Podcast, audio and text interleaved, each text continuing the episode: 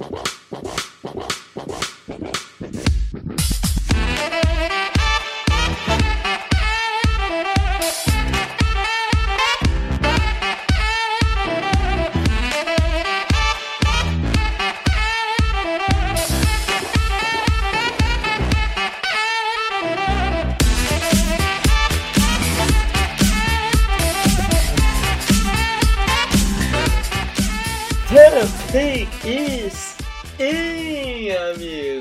Está começando mais um podcast do On The Clock.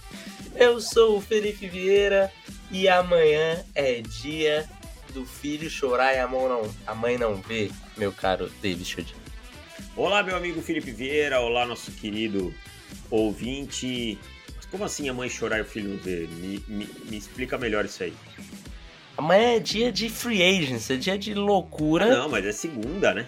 Não, mas amanhã já acontece quase tudo, cara. Ah, não, é no, na segunda, cara. Cara, no dois dias antes, é, dois é, mas, dias de... mas é que dois dias antes é na segunda, que quarta que é o que, que vira o ano.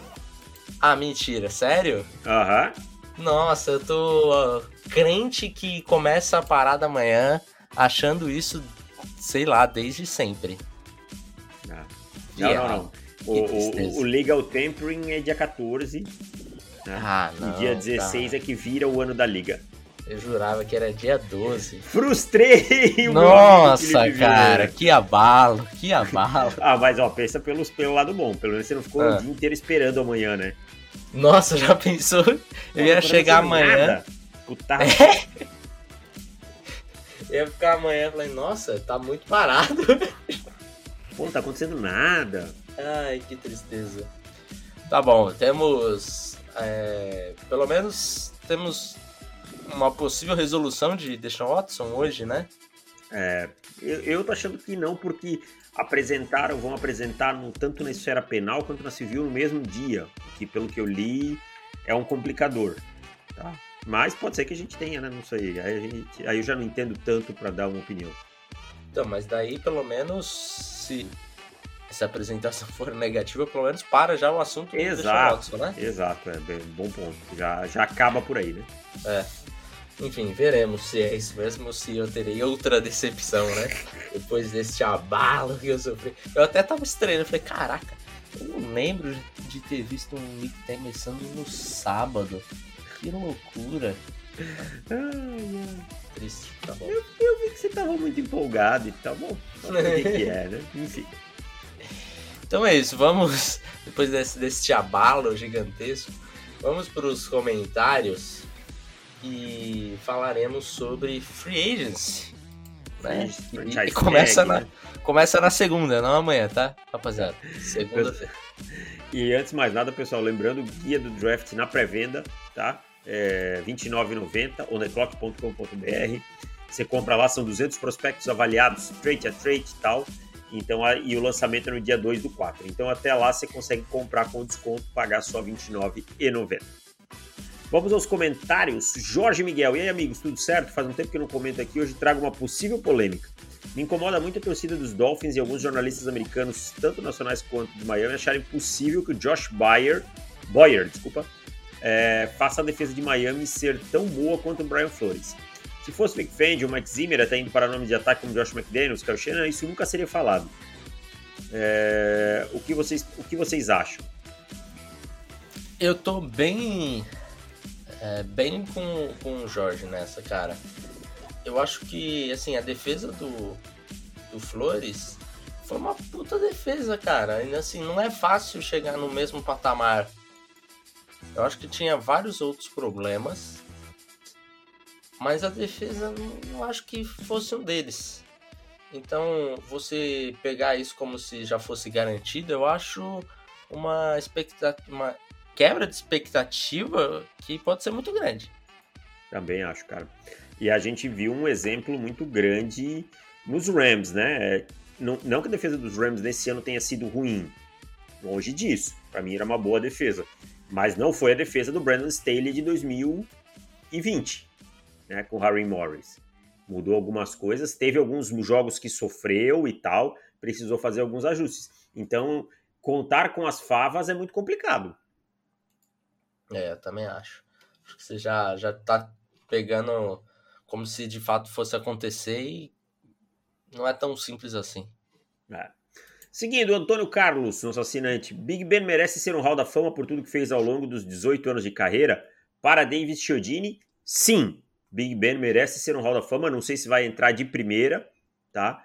Mas merece. E se o Big Ben não tivesse jogado na mesma conferência que teve Tom Brady e Peyton Manning durante tantos anos, talvez ele tivesse um nome maior ainda. Acho que esse é um debate considerável de se ter, assim no, se eu tiver que falar sim ou não com uma arma na minha cabeça, assim, vai, fala logo, sim ou não. Minha resposta é sim. Porém, tem muitos argumentos para não também. Então, hum, acho que essa é uma conversa que o, os votantes ali vão discutir legal, assim, não vai ser aquela. E aí, Big Ben entra ou não? Sim, sim, sim, sim. Ah, unanimidade, beleza, Big Ben tá dentro. Não será assim.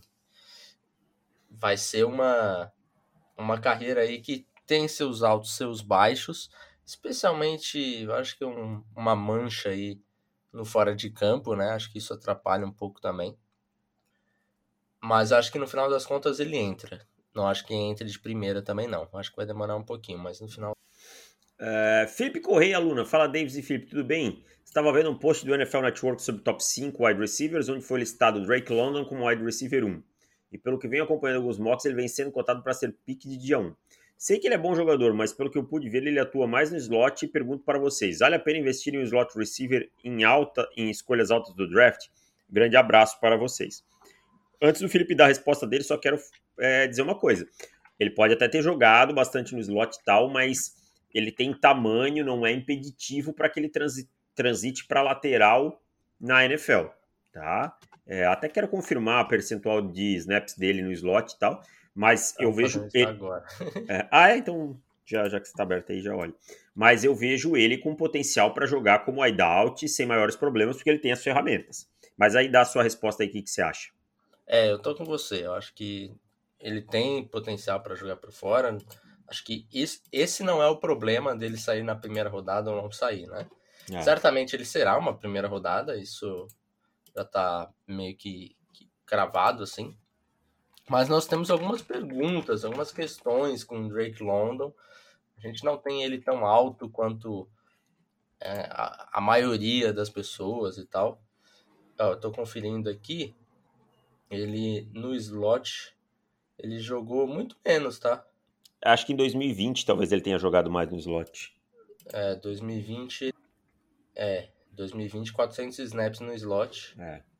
Ele então, fez muita transição, número. fez bastante a transição. Né? É, 2019 também, quase todo, todos os snaps no slot. E daí passa muito pelos outros wides que estavam ali também, né? Então, Exato. Então, Conforme tá você vai sendo mais junior, senior tal, você vai ganhando, é. ganhando snaps, né? Mas esse ano ele jogou bastante no...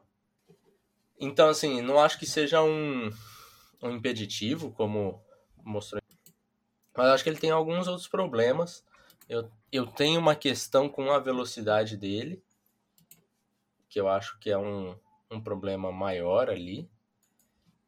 E eu não acho que ele seja, por exemplo, um rei de bolas contestadas, como é o David Bell, né? Porque daí as pessoas vão falar, pô, mas o David Bell também tem problema de, de velocidade e tudo mais.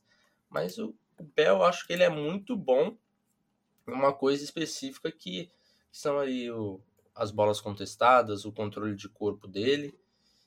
E eu acho que o, que o Drake London não tem isso.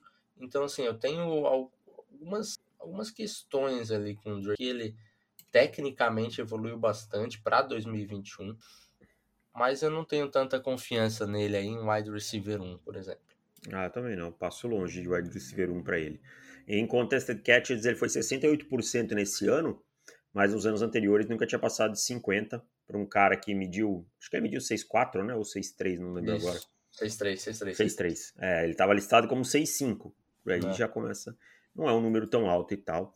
Eu tenho alguns probleminhas com alguns dropzinhos deles que eu, que eu achei meio bobo e tal, mas eu consigo entender também porque a carga dele era alta, então proporcionalmente vai dropar mais, né? Vai ter um número mais alto de drops é, absolutos em, em relação a, a percentual. Vamos seguindo. Bruno, Salve galera, na opinião de vocês, o Combine impacta mais para um talento que está um pouco fora do radar e surpreende no Combine ou que muita gente está de olho, mas faz um Combine ruim? Talentos fora da curva não entram em questão, como Parsons, Chase Lawrence. Cara, eu acho que impacta muito para os dois, assim, cara. Tem, vai abrir o olho. O Combine é um grande abre-olho, sim, né? Tipo, essa é a verdade. Para quem não tá aparecendo, para quem já tá aparecendo e não se confirma, é, para quem já é bom e prova e, e mostra um nível muito melhor. Então eu acho que nesse ponto não muda muito. É, vale vale para todo mundo bastante. É, me incomoda o fato quando algum combine aí que é realmente muito bom, de jogador que passou o processo inteiro sendo esquecido, sendo um jogador lá de sétima rodada, final de draft, undrafted. E aí o cara faz um senior bom, um senior bowl bom e um combine excelente, o cara já estão falando em first round. Calma lá. É, é a empolgação da mídia de gerar, de gerar é, cliques e tal, gera esse tipo de coisa, né? Isso Exatamente. é bad scouting, não tem jeito. É. E aí ele pergunta, tirando o QB que é meio óbvio, qual a posição, na opinião de vocês, que teve um upgrade na classe desse ano? E, que qual teve downgrade? Caso não queiram falar por causa do guia, pode ficar tranquilos. Não, dá para falar assim. Eu acho que Ed teve um upgrade bem grande. Ah, eu acho difícil falar de Ed agora, vendo todo, o que todo mundo se tornou no primeiro ano, sabe?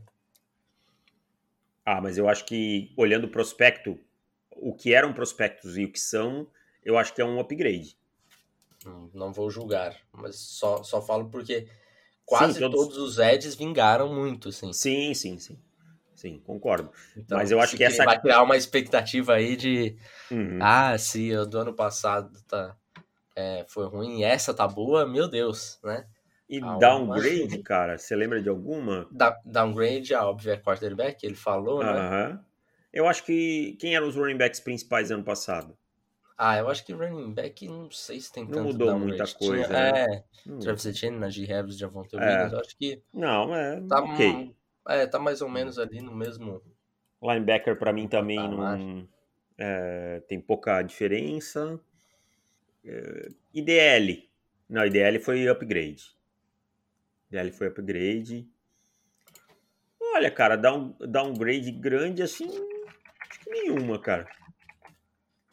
Tyrande tinha. Ah, Tyrande, eu acho que sim. É. Você tinha é Kyle Pitts. Tinha Pat Fryer, mas é que eu acho que Tyrande também tinha pouca coisa ali no topo. É. Né? É, mas esse ano não tem nem topo, né, direito, né? É, verdade. É no topo. Tá direito. É uma classe muito homogênea, assim, esse ano, cara, de tudo. Hunter Long seria Tyrande 1 nessa classe? Brigaria. Não, acho que não, né? Mas acho que estaria ah, ali na, na beirada. Estaria, é, talvez. É, acho que fica por aí. É, eu é, tava pensando em falar de, de offensive tackle de forma geral, assim, mas é porque de tackle ali a gente tinha também três bons tackles, quatro bons é, quatro também é demais. É. Acho que não, acho que fica por aí mesmo essa, essa pergunta, fica nesses mas Ed, para mim, é assim que eu vejo com mais promissora. E ele pergunta se o Combine impacta no guia. Impacta sim. Não é, nossa, 20% da nota. Não, longe disso. Mas tem impacto sim, as medições têm. Principalmente a parte de medições acaba impactando bastante. Porque a gente sabe que os, as universidades mentem muito e aí a gente só tem a real né, no Combine. Uh, Ian Beltrame, boa tarde, senhor. Espero que esteja tudo bem. Vou retomar uma pergunta que fiz um tempo atrás após uma declaração do John Lynch que a classe de 2022 teve um papel decisivo no trade-up pelo Trey Lance. A pergunta havia sido o preço das picks variavam conforme a classe. Por exemplo, o preço das picks de 22 valeriam menos por se tratar de uma classe menos atrativa. Gostaria de saber novamente dos senhores se acham que foi apenas uma masterclass do John, Cla do John Lynch em se antecipar no movimento ou se os Dolphins, parceiro de troca, também se anteciparam e cobraram mais picks sabendo que elas valeriam menos. E aí? Eu acho que não, cara. Eu acho que não, porque assim, a classe, apesar de todo mundo falar da, da classe de quarterback, e daí talvez ele faz. ele tem sentido ele ter subido, Mas para os Dolphins, eles não estavam pensando em, em quarterback nem no ano passado, nem nesse ano para draft, né? Então eu acho que para os Dolphins o preço o preço foi um preço padrão, padrão. Talvez do Lynch ele falou, ó, é um preço padrão, mas eu sei que para mim que quero quarterback ano que vem a classe é um pouco inferior. Então eu vou subir nesse ano, garantir e acho que de forma geral o Lynch fez um, um bom trabalho. Fez, imaginando fez. isso porque cons conseguiu prever bem aí. É. Não apareceu ninguém grande, né? E acho que se deu, se deu bem aí, teve sorte também, um pouco de, de sorte junto com, com, com o juízo. juízo ali, exato, exato. João, fala galera o que vocês acham de Alec Pierce, wide receiver de Cincinnati, e onde vocês veem ele saindo. Gostaria dele no 59 para os Packers. Eu sou um pouco menos fã do Alec Pierce que você, João. Eu acho que o Alec Pierce é um jogador de pelo menos terceira rodada, tá? Acho que tem, temos algumas coisinhas no jogo do Alec Pierce que dá para questionar. É, eu acho que o Alec Pierce também ele, ele não se encaixa naquilo que eu falei do ah, o cara teve um bom senior bom e um excelente combine, já estão começando a falar ele lá em cima. Mas ele quase se encaixa. Porque também acho que as pessoas estão se empolgando demais com o Alec Pierce por conta do excelente combine, que é maravilhoso tudo mais. Porém, eu não vejo esse atleticismo todo no tape, assim. É. Eu acho que ele não é tão veloz assim no tape. Correr em linha reta também sempre é uma coisa diferente de correr mudando de direção, né? Tem esse ponto aí, correr com uhum. gente na frente, correr tendo que pensar, né? Então são várias coisas que às vezes o combine a galera tem, tem, que, tem que mensurar, tem que contextualizar. Seguindo o último, não, tem mais duas. Os Cowboys ainda estão em janela do Super Bowl. Qual seria uma boa adição no draft na escolha 24? Obrigado. Para mim, os Cowboys estão em janela do Super Bowl e tá rolando uma um grande caça às bruxas lá em, em Dallas. E se esse time não for longe, pelo menos uma final de conferência, o Mike McCarthy vai cair, porque o Jerry Jones falou muito duro ao final da eliminação para o São Francisco 49ers. É complicado, porque realmente o time que o Jerry Jones montou para o ano passado realmente é um excelente time. Se esperava mais para aquele time. Então não, não conseguiu produzir tanto quanto, quanto deveria. Eu acho que comparado com o ano passado, essa janela deu uma diminuidinha, mas ainda está aberta. Concordo, 100%. E uma boa, uma boa adição é alguém para secundária, tanto safety quanto um cornerback. Esse time precisa, e não, não é pouco, tá? Precisa bastante de um cornerback e é. de um safety. Uh, vamos lá, tem mais uma aqui no outro podcast, só para fechar. Felipe Setter, fala Davis e Felipe, tudo certo? Não sei se lembra, alguns meses eu fiz um comentário sobre o Seahawks trocando o Russell Wilson e acreditava que os Broncos seriam um dos QBs de sino. E aí, Davis, feliz? Muito. Obrigado, meu amigo. Sou torcedor do Seahawks queria expressar a minha opinião sobre a troca e apresentar dois cenários. Não estou feliz com a troca, mas também não vejo como fim do mundo. Eu só queria tentar algum cornerback ou Chubb no lugar do Harris. Eu acho, eu acho ele um bom jogador. Wilson não estava sendo o mesmo há alguns anos. 2019 começou voando e terminou mal. Ano passado a lesão atrapalhou, mas não achei que ele jogou no nível que já apresentou. Eu acho ele um excelente QB, mas ainda fica abaixo de Rodgers, Breeze, Manning, Marino, Brady e Montana. Bom, vamos por partes antes de eu ler o resto. É, eu acho sim que ele não jogou tão bem em 2020 e 2021, mas ainda é um quarterback acima da média e muito superior a qualquer coisa que o Denver Broncos teve nos últimos seis anos. E também concordo que ele não está no nível de Manning, Marino, Brady, Montana, tá? Rodgers e tal. tal. Talvez um patamarzinho abaixo, o que não é problema nenhum. Agora, se você não está desesperado, eu, eu, eu, eu, entendo você não estar tá desesperado pela troca do Russell Wilson, entender que é um novo momento na franquia. Mas se eu sou torcedor de Seattle, eu estou desesperado por um motivo. Entregar um rebuild na mão do, do John Schneider e do Pete Carroll.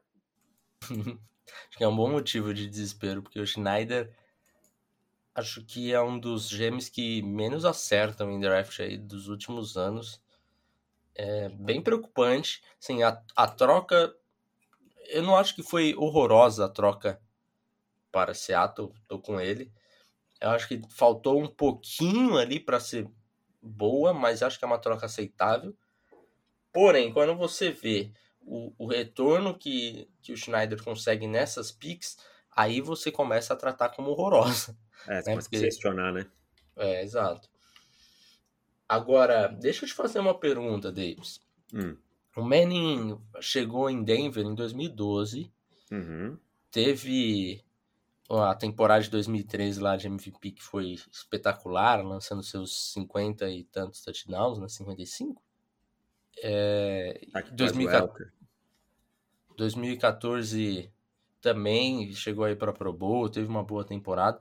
2015, apesar de ter sido campeão, já, já foi uma temporada bem abaixo do Manning. Lesionado, né? O pescoço é. tava matando ele. Agora eu te pergunto, Russell Wilson tem a condição condição não, porque é óbvio que tem, mas qual a possibilidade de Russell Wilson ter uma carreira melhor como um Denver Bronco do que Peyton Manning? Eu acho que o Russell Wilson começa com uma grande vantagem em relação ao Peyton Manning. Primeiro, ele não vem de uma lesão grave como a do Manning. Ele vem de lesão, mas o Manning, 2012, os dois primeiros jogos do Manning não foram bons. Tá? Acho que era Steelers e Falcons, se não me engano, na sequência e tal. Ele não jogou bem, assim, e aí ficou aquela dúvida, porque era uma lesão extremamente complicada por conta do pescoço. É, o suporte do Manning ofensivo nos dois primeiros anos, muito bom, tá? Muito bom, mas o suporte defensivo deixava muito a desejar. Então o Russell Wilson já começa com um suporte defensivo bom e com um ataque azeitado. Outro ponto, o, o Peyton Manning teve como treinador durante bastante tempo o John Fox, que é um cara que a torcida de Denver já não engolia mais e, e, o John Fox mandou ajoelhar com o Peyton Manning faltando um minuto para ir para overtime no jogo que o time perdeu. E, e ali foi a derradeira para o John Elway mandar ele. Então, assim, é, as condições para o Russell Wilson são mais favoráveis, sabe? Agora, comparar Russell Wilson com Peyton Manning, aí não tem como, né? Eu não posso querer aqui é, dourar a pílula porque o cara chegou no meu time agora e tal. Peyton Manning é um quarterback, para mim, dois passos na frente do Russell Wilson, sabe? Então acho que o Russell tem condição de ter uma boa carreira, pode até ganhar um Super Bowl, não estou dizendo que vai, tá? Pode até ganhar um Super Bowl e tal, mas acho difícil, difícil atingir o nível do Manning, né? especialmente é, em performance individual. E aí ele deixa dois cenários aqui, Felipe, é, que ele pintou para os, os Seahawks em 2020, 2. Seahawks mantém Locke como titular porque não confio em nenhum QB desse ano, ou vão em Malik Willis ou Sam Howell e preferem ter uma pique alta para o ano que vem? Ou, caso Deshaun Watson seja inocentado, não valeria a pena mandar um oi para os Texans? Se isso acontecer, Seattle teria feito um movimento para entrar em um hall de excelentes moves? Eu, cara, eu vou dizer uma coisa: se fizer o um move pelo Deshaun Watson e ele for inocentado, para mim ainda assim não. É a mesma coisa que eu dizer que o George Payton fez um movimento maravilhoso ano passado, passando os quarterbacks para pegar o Russell Wilson esse ano. Ele não contou com esse movimento do Russell Wilson. Tá? Porque não é um movimento que depende dele, cara. Dependia de Seattle aceitar uma troca. Mesma coisa dizer que esperou o Aaron Rodgers. Podia ter ficado babando. Então, assim, aí ia ser muito engenheiro de obra pronta, sabe? E eu acho que eles vão com um quarterback mediano aí. Mas vamos lá, vamos lá. Vamos ser engenheiros de obra pronta. Ah. Com, pensando em Seattle, trocou o Russell Wilson para Deshaun Watson. O, como o torcedor de Seattle vai se sentir? Vai se sentir bem, né? Excetuando as questões extracampo, né? Que a gente tem que a, deixar a parte aí nesse caso. Mas o Watson, eles vão se sentir bem porque é um quarterback mais jovem e com muito talento. Aí é que tá, eu acho que não, cara. Porque aí eu não sei, posso estar falando bobagem aqui. Mas eu acho que o torcedor ele carrega um sentimento muito grande pelo Russell Wilson. E vamos lá, o Watson, independente de qualquer coisa, o Watson não será barato. Não. Então, para você pegar o Watson, eu acho que, no mínimo, você vai gastar o que você gastou no Wilson. É, é que a questão, eu acho, Felipe, que o Russell, Wilson, na verdade. É, que o Wilson, uh, tem um artigo do The Athletic, até não sei quem é o autor, mas muito bom, quem quiser procurar aí. A questão é que era ou Russell Wilson ou Pete Carroll, não tinha mais alternativa, sabe? Então eu acho que talvez daí venha o sentimento do torcedor de Seattle. Ok, nós precisávamos.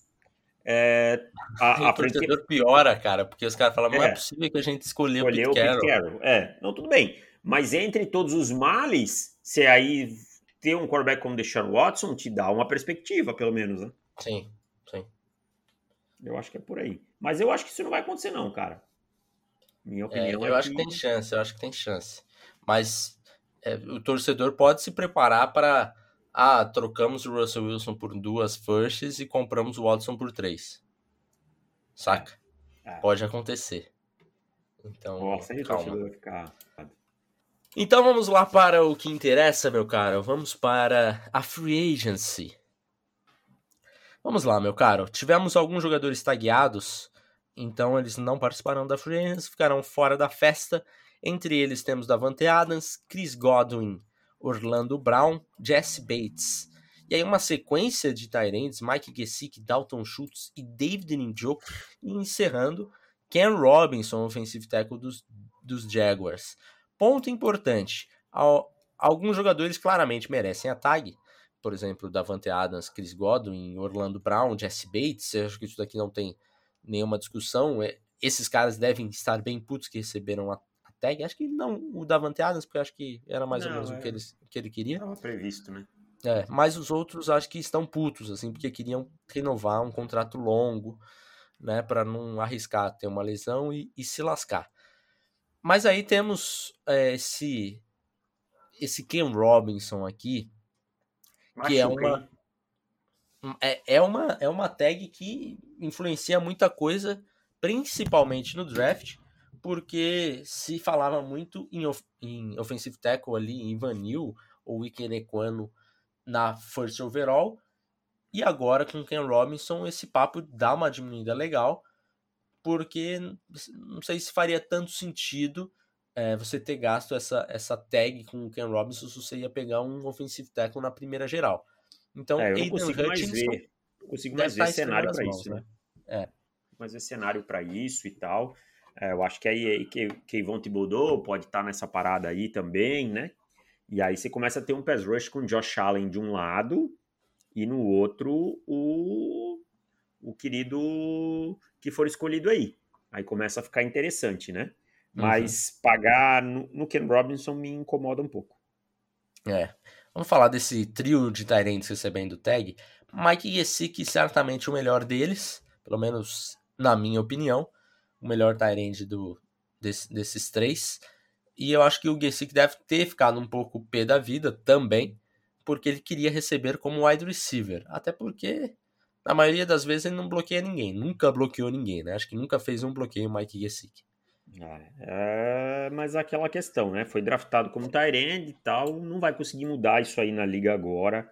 Vai ter que se contentar. Eu acho que eu acho que é uma batalha que eu não sei se vale o suor, entendeu? Claro que vale financeiramente, mas não, não acho que vai conseguir mudar. É. E aí temos o Dalton Schultz e o Indioco, cara. Vamos lá, o Dalton Schultz, beleza, jogou muito bem na temporada passada, mas demorou para chegar nesse, nesse patamar.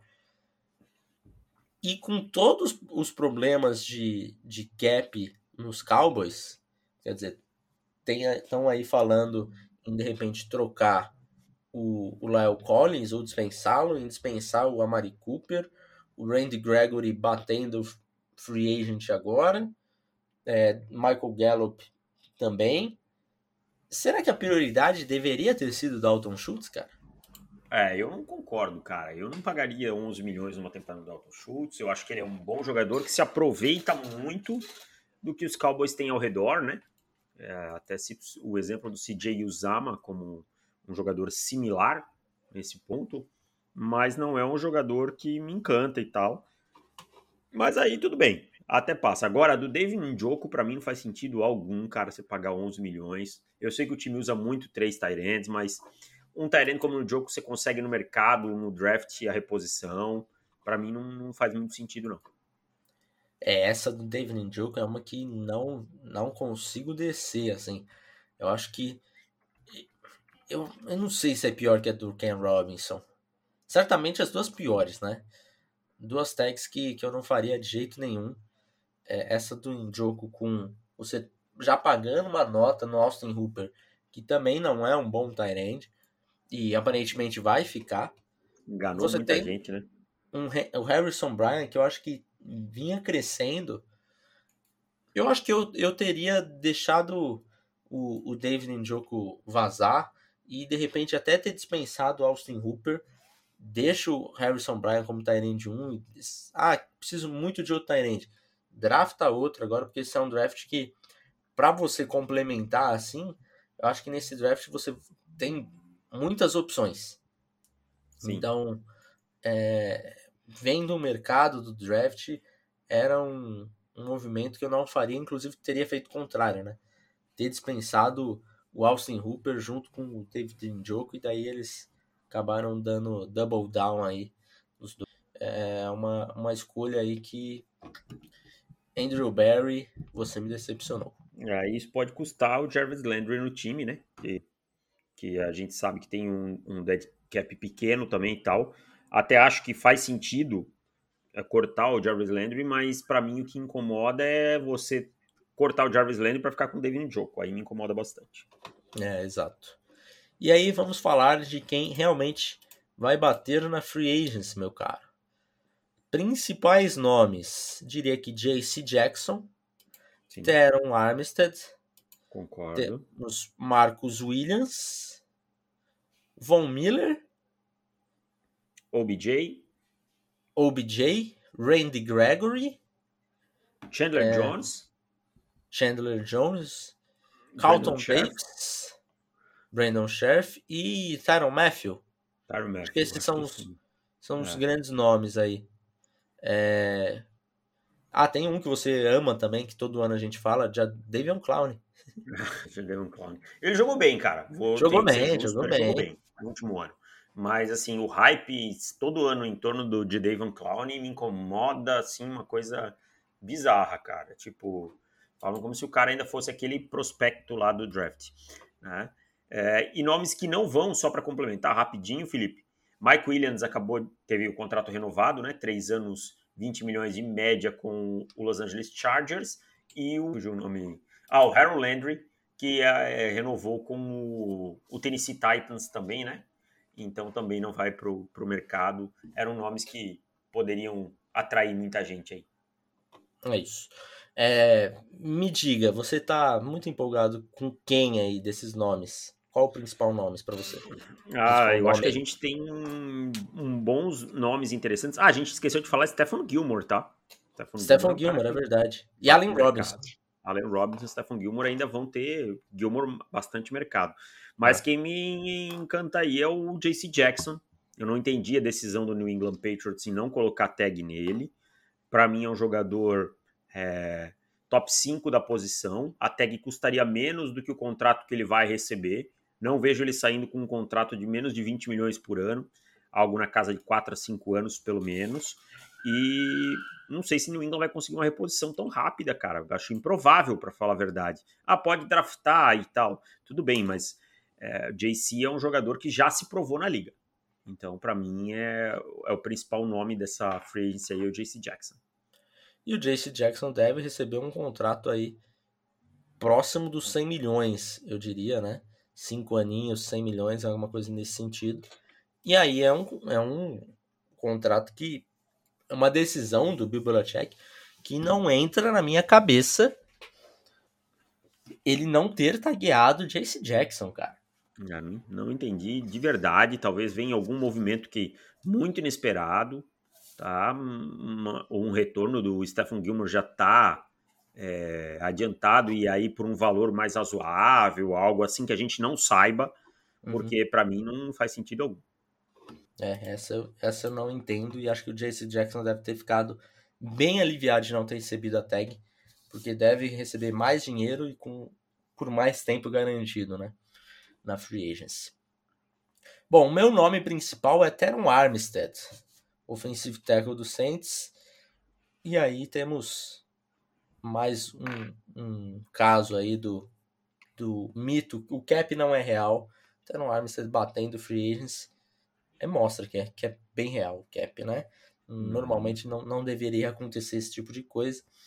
Teron Armstead é um dos melhores tackles da liga há muito tempo. Eu acho que nessa última temporada teve uma queda, assim, né? Lesão Mas... também, né? Lesão também. Mas mesmo assim, cara, eu acho que com um jogador com 30 anos, sendo tackle, batendo free agents, você vai receber um contrato é, bem considerável, aí, em média de 20, 20 milhões por ano. Eu acho que é o que se dá para esperar para ele com certa tranquilidade, porque é um cara. O, o quão difícil é ter um left tackle titular na NFL. É, é, é muito difícil, cara. Os Panthers estão desde 2013 sem achar um. É complicado. Eu não deixaria sair. E o Saints ainda tem o Marcus Williams ainda para free agency, né?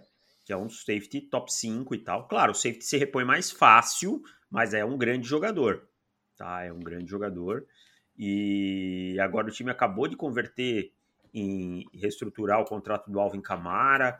Então são movimentos perigosos, cara. Movimentos perigosos que fazem o quê? Que você não consiga fortalecer o seu time. Essa é a verdade.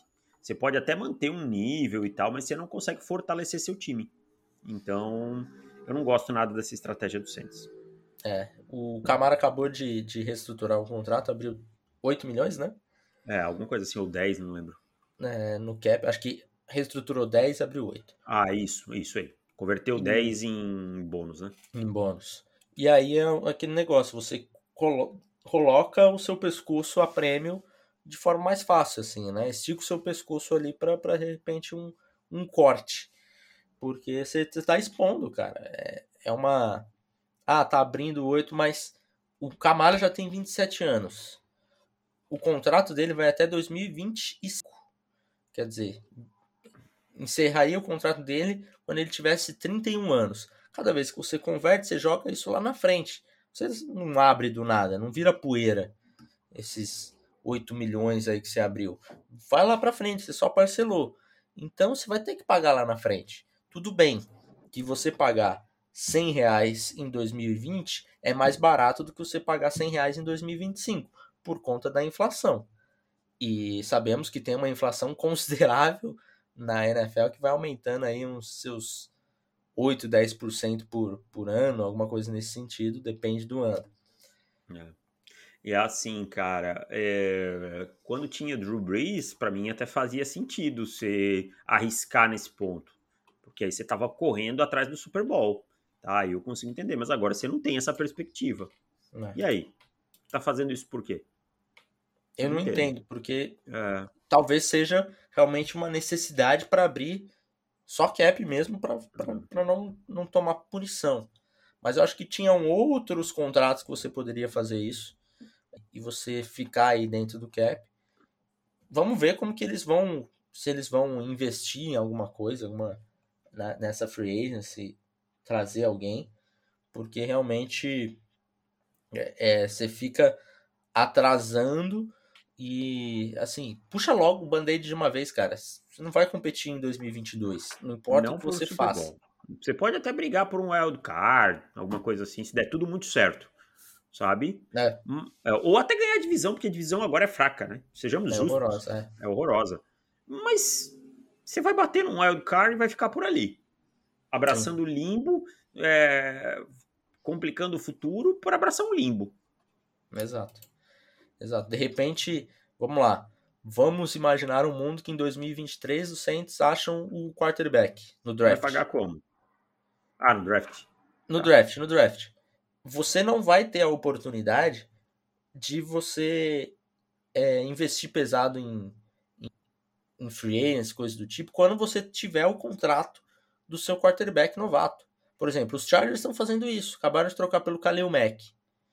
Estão aproveitando o contrato de novato Janela, do, né? do, do, Herbert. Você começa então, a olhar hoje, desculpa te interromper, você começa a olhar para os Chiefs e para os Bills, já é difícil mexer no elenco, porque os contratos dos quarterbacks começaram a pesar esse ano. Sim. Porque se você pensa, se você olha os últimos 20 anos, a maioria dos vencedores do Super Bowl são quarterbacks ou em contrato de novato ou Tom Brady. Lógico que a gente teve um, um Matthew Stafford aí no ano passado que Peyton foi a exceção. É, um Manning, mas assim, são exceções, sabe? A maioria são os quarterbacks em contratos de novato. Então você perde a grande é, vantagem de você ter encontrado seu franchise QB ali via draft. Não é verdade. Mas vamos lá, vamos voltar para os free agents. De jogador de linha ofensiva, meu caro, temos Brandon Scherf, temos Ryan Jensen, que chega para ser aí é, um dos principais centers, né? É um dos principais centers da liga. Jogou muito nos playoffs, né, cara? É, principalmente ali no, no, no, ano que, que venceram. Quem mais? O, o Sheriff, né? Já falei. É, também é um cara que, que deve ganhar um, um valor considerável. E quem que você tem aí de, de segunda? Acho que de OL é isso, cara. Assim, os caras que mais atraem são esses, né? Não, você não tem lá jogadores. É, que assim, OL geralmente você muda muito o patamar da primeira para a segunda prateleira, né? Sim. Você vai pegar o offensive tackle, você tem Eric Fisher, Morgan Moses, Dwayne Brown, caras que não encantam. Você vai pegar guards na segunda prateleira, também não vai ter caras é, também que te encantam tanto quanto na primeira. Você vai ter Connor Williams, né? talvez um James Daniels, é, Austin Corbett, mas ninguém que você olhe também chega perto do Sheriff. Então, é, por isso que os, que os caras ganham tanto, né? Os da primeira prateleira, o L, quando vai para o mercado, acaba ganhando uma boa grana. E o Von Miller volta para Denver, meu cara? Olha, acho que se voltar é um contrato amigável, sabe? Denver não vai ter para pagar um contrato baludo pro, pro Von Miller e tal. A questão do Russell Wilson estar de volta no time, ah, estar de volta não, estar no time pode ajudar, porque o Von vê uma situação mais competitiva, né? Mas se não voltar também, cara, eu acho que o Von Miller já fez tudo que ele precisava ter feito por Denver e o torcedor vai ter que agradecer de novo. Sempre agradecer e ser grato. É, eu acho que, eu vou ser bem honesto assim, eu acho que não volta, cara. Eu acho que ele vai acabar assinando com alguém aí por uma grana boa, assim, fazer aquele último contrato por uma grana boa. Wide receivers, uma classe também um pouco complicadinha assim de wide receiver na free agents.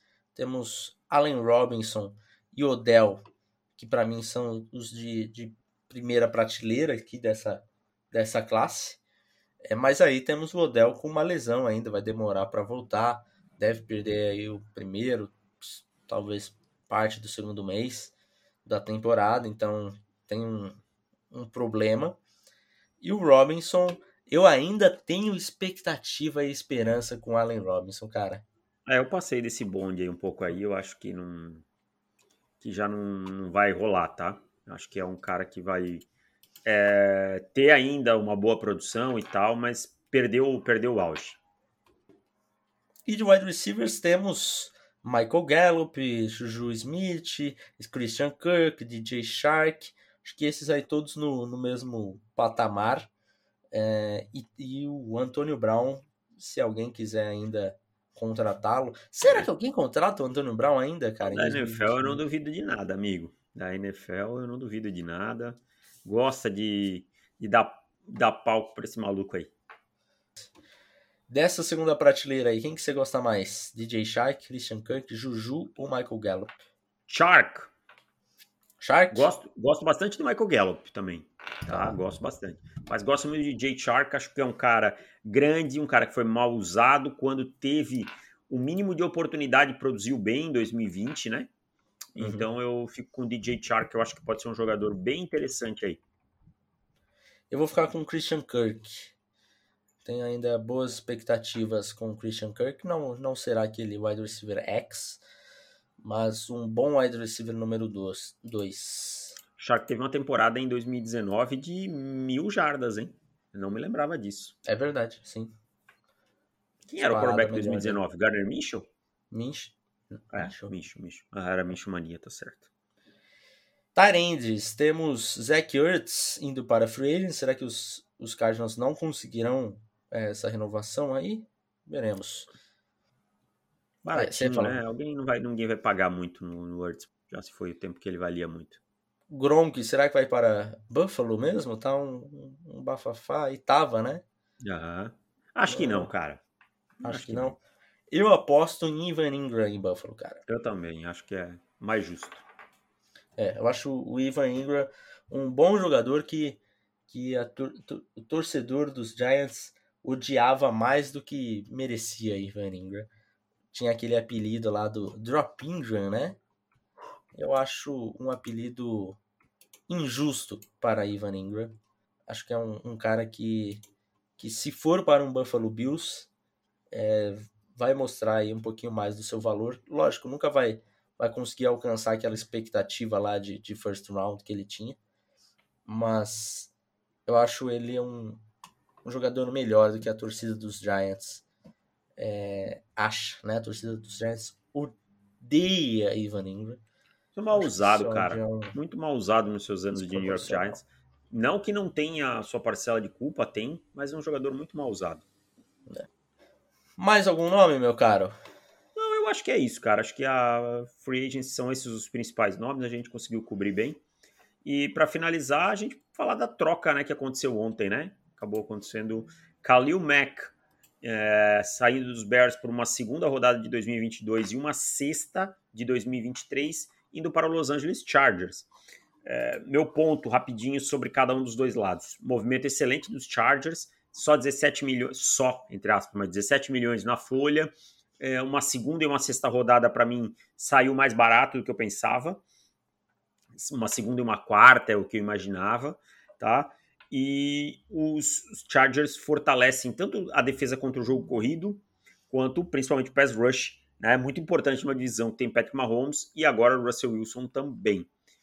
Pelo lado dos, dos Bears, a gente consegue entender o time é, tentando capitalizar e preparar esse time para 2023. Eu acho que é por aí, né? É, eu acho uma troca aceitável para os Bears. Lógico que você esperava um pouquinho mais aí mas preferia que eles trocassem do que não trocassem.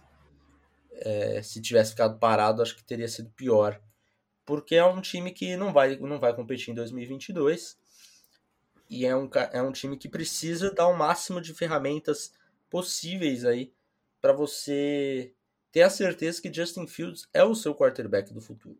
Então acho que 2022 essa é a função, esse é o objetivo do Chicago Bears, para aí sim em 2023 com um cap space de 120 milhões em 2023, aí sim você realmente é, tentar ser competitivo de fato.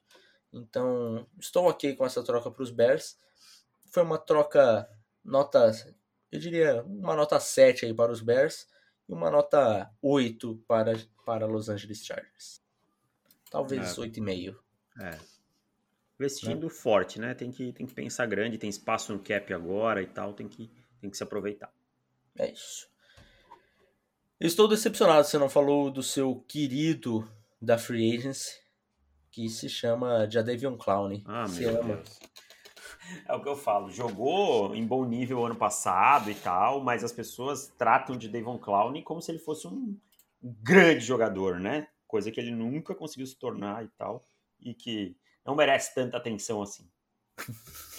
É isso, fechamos por aqui, voltamos na terça-feira aí para falar de, de free agents, né? Já, já tendo alguns fatos consumados, mas só para assinantes. Se você não for um assinante, considere se tornar um plano anual aí de 150 reais e você já ganha o guia do draft de 2022. O guia que está na pré-venda R$ 29,90 vai ficar aí na pré-venda por mais umas duas 15 dias, 20 dias, né? é, duas a três semanas, menos de três semanas, mais de duas semanas.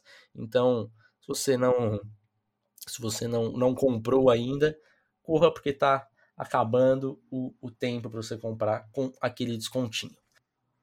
Certo? É Fechamos por aqui. Voltamos na terça-feira. Um abraço para vocês. Tchau. Valeu. Tchau.